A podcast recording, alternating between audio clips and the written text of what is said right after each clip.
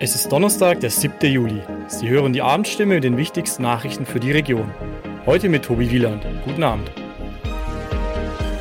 Und das sind heute unsere Themen. Gewütet. Nach dem Ärztekonzert ist das Frankenstadion ramponiert. Gescheitert. Geplante Bankenfusion in der Region ist gescheitert. Gefragt. Teilnahme an Sicherheitsumfrage der Stadt Heilbronn noch eine Woche möglich.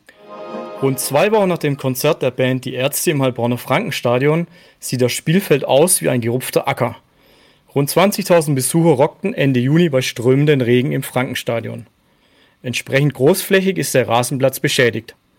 Auch die Tatanbahn weist Risse und Löcher auf. Der Rasen ist völlig ramponiert, sagt Ono Celik.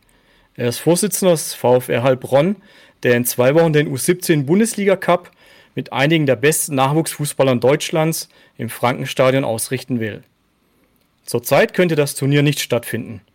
Ohnehin ist der Platz aufgrund des ramponierten Zustands aktuell gesperrt. Die Schäden werden schnell behoben, heißt es vom Sportamt der Stadt Heilbronn. Erste Arbeiten hätten direkt nach dem Konzert begonnen. Bezüglich der Austragung des U17 Bundesliga Cups besteht Optimismus. Mit einer Umfrage will die Stadt Heilbronn mehr über das Sicherheitsgefühl ihrer Einwohner erfahren.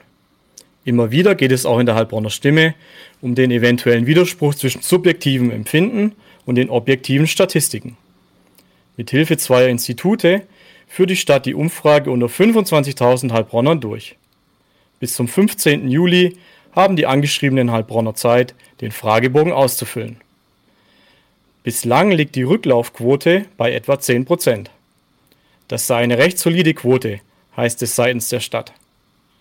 Manche Teilnehmer sprechen den Institut, Instituten ein Lob aus, da jene sich sehr intensiv und mit Sachkenntnis mit der Stadt beschäftigt hätten.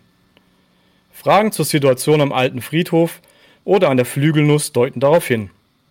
Problematisch finden einige aber, dass explizit nach den persönlichen Einstellungen gegenüber Behörden oder Delikten gefragt wird.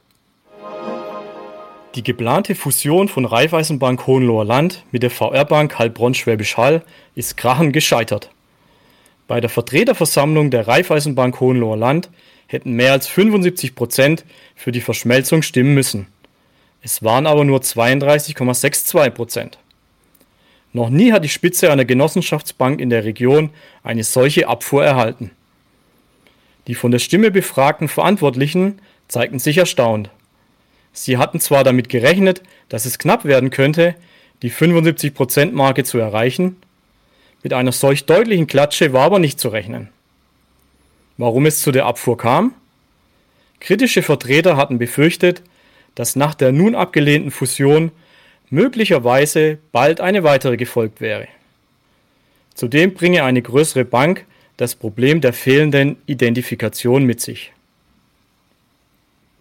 Das war die Abendstimme mit den wichtigsten Nachrichten um sechs für die Region Heilbronn und Hohenlohe. Immer von Montag bis Freitag um 18 Uhr auf stimme.de und überall, wo es Podcasts gibt.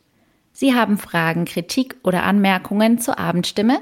Dann schicken Sie einfach eine E-Mail an podcast.stimme.de.